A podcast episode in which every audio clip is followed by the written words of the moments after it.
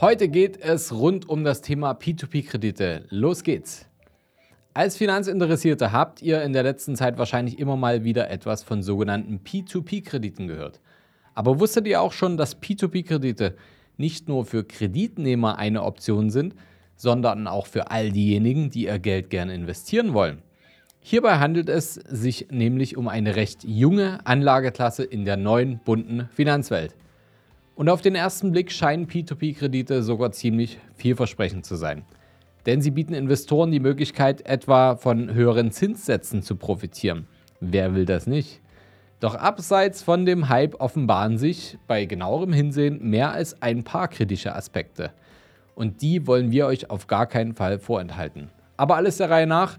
Bei uns erfahrt ihr erstmal ganz grundlegend, wie die Anlageform funktioniert, welche folgenschweren Risiken P2P-Kredite für euch bergen können, aber auch welche Alternativen es auf dem Anlagemarkt so gibt. Also dranbleiben. Herzlich willkommen zur neuen Folge vom Sparer zum Investor. Mein Name ist Fabian Schuster und meine Vision ist es, dass wir die Schere zwischen Arm und Reich im deutschsprachigen Raum wieder ein Stück weit zusammendrücken. Wie kann uns das Ganze gelingen? Naja, wenn ich jetzt nicht gerade hier vorm Mikrofon sitze, dann bin ich genau aus diesem Grund seit über zehn Jahren als Geschäftsführer und als Berater in unserem Unternehmen der Capri Consult tätig. Gemeinsam haben wir auf unabhängige Art und Weise bereits über 500 Menschen dabei unterstützt, vom Sparer zum Investor zu werden.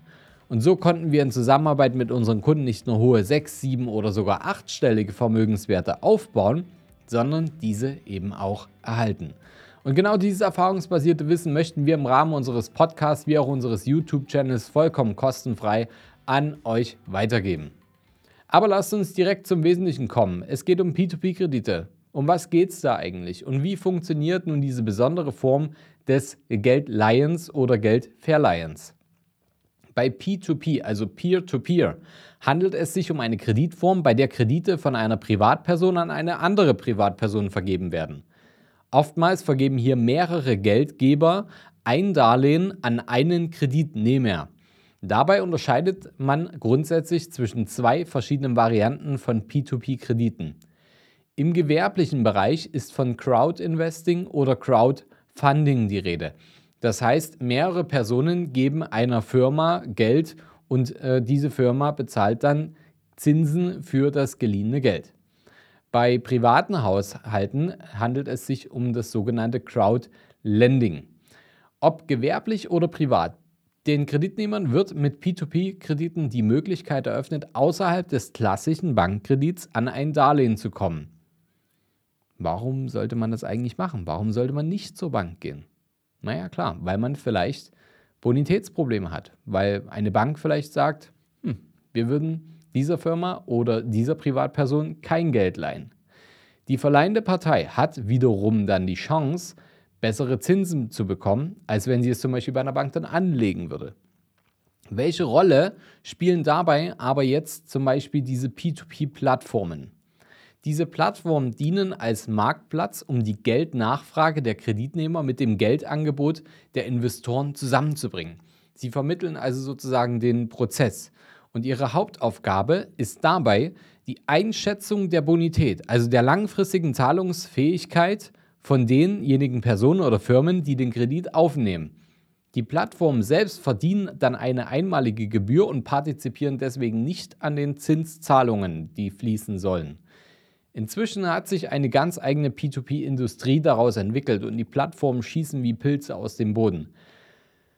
Ja, aber so viel sei an dieser Stelle schon mal gesagt. So schnell wie Pilze rauskommen, können sie auch wieder verschwinden.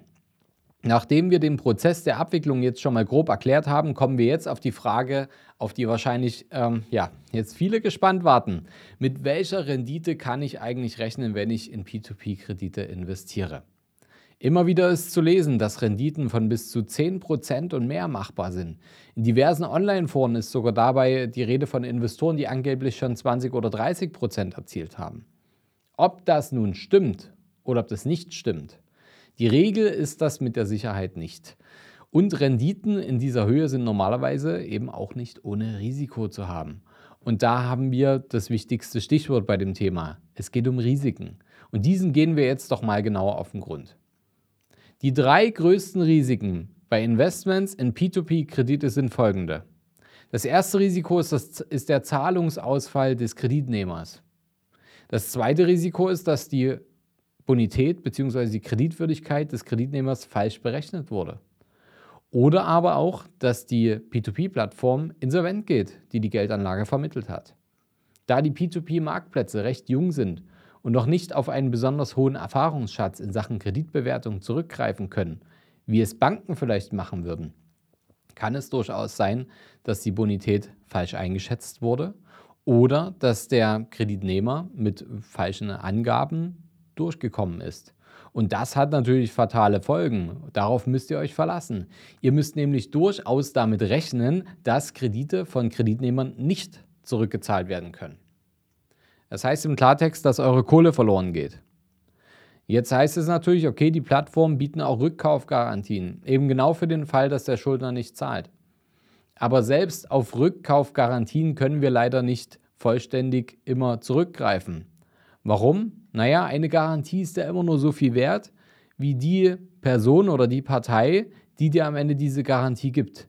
Wenn der Garantiegeber, also die Plattform, insolvent geht, dann nützt dir die ganze Garantie, nützt gar nichts. Aber keine Sorge, das bedeutet für euch jetzt nicht, dass ihr einfach jetzt einen Kopf in den Sand stecken müsst.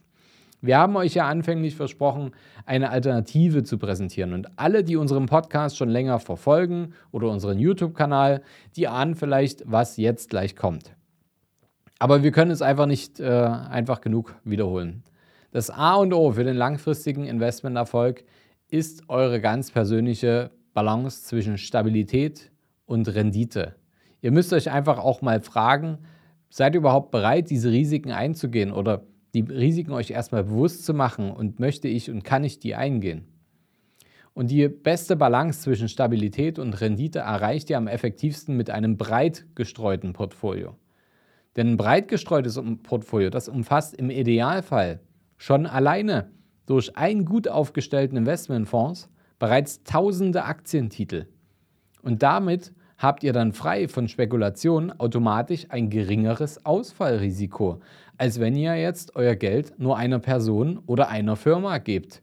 Oder selbst wenn ihr das auf drei, vier, fünf P2P-Kreditnehmer streut, ähm, ja, dann habt ihr trotzdem immer noch sehr, sehr hohe Risiken, wesentlich höhere, als wenn ihr über tausende Parteien streuen würdet. Denn auch mit einem breit aufgestellten Portfolio gibt es natürlich Jahre, die besser laufen und andere Jahre, die schlechter laufen. Bleibt ihr aber langfristig investiert und das auch in Tiefstkursen, könnt ihr auch genauso ohne Hype-Produkte auch mal ein jährliches Plus von 6 bis 8 Prozent Rendite im Schnitt erzielen, wenn ihr das richtig macht. Und geht man jetzt von solch einer Renditeentwicklung hochgerechnet mal auf 12 Jahre aus, dann macht ihr aus einem Euro 2 Euro. Ihr verdoppelt euer Vermögen. Ihr seht also, es braucht gar keine High-Risk-Investition. Wenn ihr das Ganze dann zum Beispiel im Vermögensaufbau noch hebelt mit vermieteten Immobilien, ihr nutzt vielleicht noch Fremdkapital, ihr baut so enorm schnell Vermögen auf, wenn ihr das vernünftig angeht, da braucht ihr nicht solche hohen Risiken eingehen. Denn von riskanten Einzelinvestments und Hype-Produkten halten wir persönlich, wie ihr jetzt schon merkt, eines und das ist Abstand. Aber welche Learnings können wir heute abschließend mitnehmen? So attraktiv sowohl die hohen Zinsen als auch die Renditen sein mögen, so hoch sind mindestens auch die Risiken von P2P-Krediten, wenn nicht sogar wesentlich höher. Und für alle, die ein Investment in P2P-Kredite trotz all dieser Risiken jetzt reizt, lautet unser Tipp deshalb, nutzt einfach Spielgeld. Aber bitte nicht euer hart Erspartes, worauf ihr später mal noch zurückgreifen wollt. Seht es meinetwegen als Spende an, ja. Aber wenn ihr die Kohle verzockt, es darf euch nicht wehtun.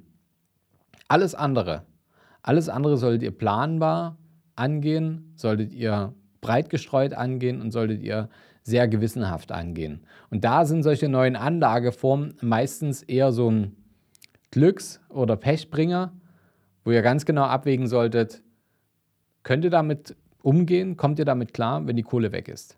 Denn wir haben euch ja jetzt auch eine Möglichkeit präsentiert, wie ihr euer Geld wirklich gescheit investieren könnt. Klar, das war jetzt nur an der Oberfläche, aber ihr werdet damit wahrscheinlich nicht über Nacht reich, ist klar, ne? Aber ihr verliert eben auch nicht euer ganzes Vermögen auf einen Schlag, wie es bei P2P-Krediten sein kann. Und wenn ihr rund um den langfristigen Investmenterfolg noch mehr erfahren wollt, wenn ihr eher sicherheitsbedürftig seid, dann solltet ihr in die Folge 187 unseres Podcasts reinhören. Die habe ich euch hier nochmal mit verlinkt. Ja, das findet ihr direkt in den Show Notes und ähm, uns interessieren aber eure Gedanken zu dem Thema. Habt ihr schon mal über P2P-Kredite als Geldanlage nachgedacht oder habt ihr vielleicht sogar schon mal selber investiert und Erfahrung gesammelt? Was sind denn eure Erfahrungen? Was sind eure Meinungen? Seht ihr P2P-Kredite als vielversprechende Renditequelle oder doch als viel zu hohes finanzielles Risiko? Lasst uns in den Austausch gehen. Dafür ist unser Kontaktformular mit da. Das ist hier direkt mit in den Show Notes vermerkt. Und genauso können wir auch schauen, wenn ihr euch fragt, ja, was kann ich denn jetzt anders machen? Du hast es jetzt so an der, an der Oberfläche angerissen. Dann schauen wir einfach mal, welche Anlagestrategie bei euch einfach sinnvoll ist, bei welcher Anlagestrategie für euch funktioniert und wie ihr euch so aufstellen könnt, damit ihr eure persönlichen Ziele, sei es jetzt die finanzielle Freiheit oder den schnelleren Renteneintritt erreichen könnt. Da können wir in den Austausch gehen und ich kann euch Empfehlungen geben, auch gern von Beratern in eurer Nähe, die euch dabei bei der Umsetzung helfen. Ich hoffe, die Folge hat euch gefallen. Abonniert auf jeden Fall den Kanal, denn nächste Woche gibt es wieder eine spannende neue Folge. Bis dahin, euer Fabian.